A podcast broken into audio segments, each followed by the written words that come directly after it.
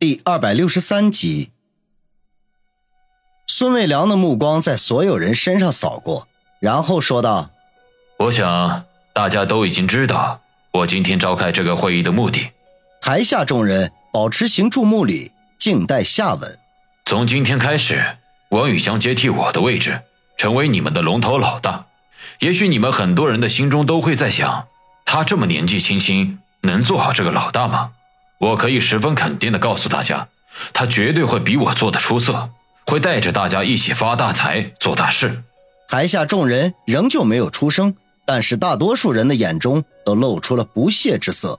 好，掌声哪里去了？欢迎王宇成为我们的龙头大哥。坐在前排的唐虎忽地站起身，转头对众人大喝道：“唐虎这一喝，众人均是一震。”不管是否心甘情愿，都鼓起掌来。孙卫良微微一笑，转头对王宇说道：“王兄弟，在座的各位都是自家的兄弟，咱们也不需要那些繁文缛节。接下来的会议交给你主持吧，我就先走了。”王宇点点头说道：“孙大哥，会议结束之后，我为你饯行。”孙卫良呵呵一笑，向台下众人一拱手说道：“哼，兄弟们，保重。”梁哥，一路顺风！众人对孙卫良恭敬无比，不约而同的站起身来，齐声说道：“孙卫良眼圈有点发红，可还是毅然的转身离开。”唐虎、老吴以及赵氏兄弟立刻追了过去，不舍得叫了一声“梁哥”。孙卫良在门口停住脚步，转头说道：“几位兄弟留步。”说完，推门而去。唐虎擦了擦眼睛，自语地说：“梁哥，保重。”王宇见此情况，心中暗暗地叹了口气。孙卫良身边最亲近的莫过于唐虎等六人，可真正有情有义的，怕只有唐虎一个。云松鹤和魏子那自然不用说了，赵氏兄弟从来都是明哲保身，只选择做对自己有利的事情。至于老吴，虽然看起来粗鄙，可是却精明的很，对于形势的判断有着惊人的天赋。以后和他们相处将会是门很难搞定的功课。直到孙卫良的脚步声消失在大厅外的走廊里，唐虎四人才回到了各自的座位上，脸上的表情很是复杂。王宇收回心绪，定了定神，开口说道：“我知道。”大家对于我接替梁哥的位子，心中都充满了非议。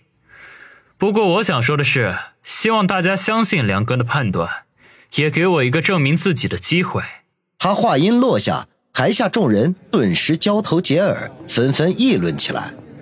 王宇顿时皱起眉头来，脸上的笑容渐渐的消失，声音提高了几个分贝：“大家静一静，我现在宣布几件事情。”可惜的是，无人理会。仍旧我行我素，而唐虎四人则一副事不关己的表情，坐等着看王宇的笑话。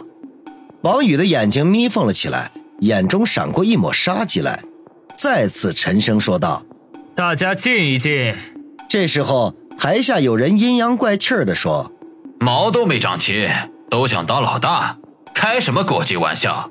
这人话一出口，众人的目光顿时全都望向了他。随即便有人附和道：“明哥，你说这话大家爱听。哈哈，大哥是那么好当的吗？”王宇的脸瞬间阴沉了下来，冷笑着说：“两位大哥，你们的意思是不服梁哥的安排了？”那两人相互对望一眼，先前说话的那人站起来，阴阳怪气的说道：“我们哪敢啊！宇哥有什么要宣布的，我们洗耳恭听。”他虽然这么说，可是语气中没有丝毫的尊敬之意，反而带着戏谑，明显是在说反话。王宇看了那人一眼，不知道这位大哥叫什么名字。那人一扬下颌，倨傲地说：“方明，大家给面子，都叫我明哥。明哥是吧？”王宇点点头：“就是我。”方明翻着眼皮说道。王宇吐了口气。忽然把头转向大厅的门口，嘴唇动了一下，随即大厅的门被推开，身穿黑色西装、戴着墨镜的老段走了进来，向王宇一躬身说道：“王先生，有什么事情，请吩咐。”王宇朝方明的方向努努嘴说：“这位明哥对我有些不满意，你说我该怎么做？”老段冷着脸说：“杀！”老段面无表情，声音森然，简单的一个“杀”字出口，令在场的所有人都感觉到头皮一阵麻烦，都深深的相信他绝对会那么做的。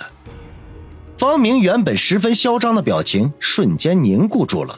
额头上冒出细密的冷汗来，王宇冷冷地看着方明，久久的不说一句话。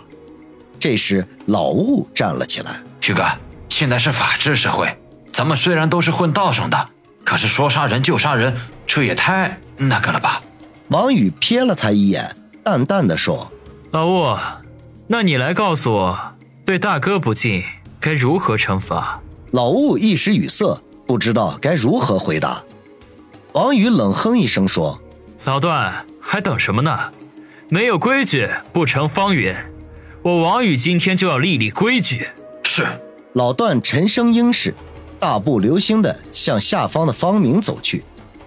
方明脸色大变，虽然心中惊惧，可是却不信邪，指着王宇说：“姓王的，想拿我方明立威，你也得问问在座的各位兄弟们答不答应。”他话音一落。身边顿时站起了七八个人来，将方明保护其中。王宇一言不发，只是冷冷地看着对方。老段眨眼间走到跟前，喝道：“不关人等，靠边站！”两人上前说道：“瘦猴子，这里不是你嘚瑟的地儿。”这两人话音未落，就已经被老段摔飞了出去，摔在地上，痛得爬不起来。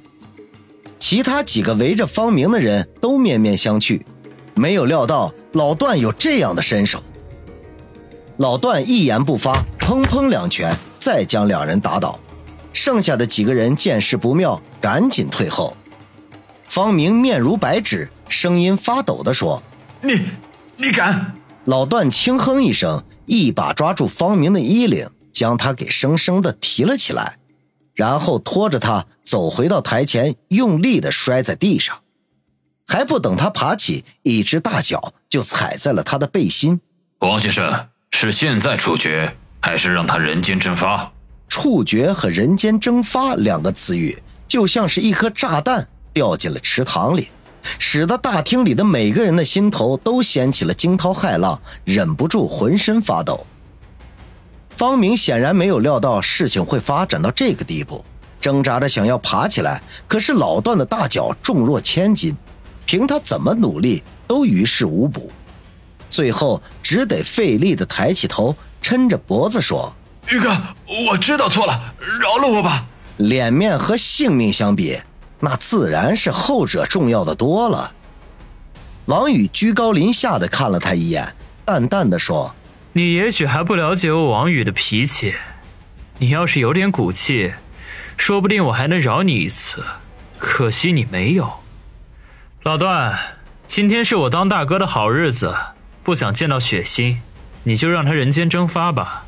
老段点头说道：“是。”然后弯腰抓住方明的后衣领，便要拖走。等等，一直没说话的唐虎终于忍不住了，腾的一下站了起来，沉声喝道。王宇转头看他，不带任何表情的说：“虎哥，你想为他求情吗？”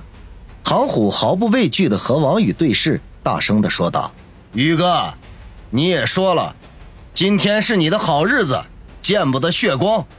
方明不懂事儿，是我这个当哥的没带好，还请宇哥看在我的面子上，饶他一回。”“是啊，宇哥，方明是老唐的得力助手，要是就这么废了。”对于我们来说也是个损失啊！还请宇哥网开一面。老雾向来和唐虎共进退，也站起来相求。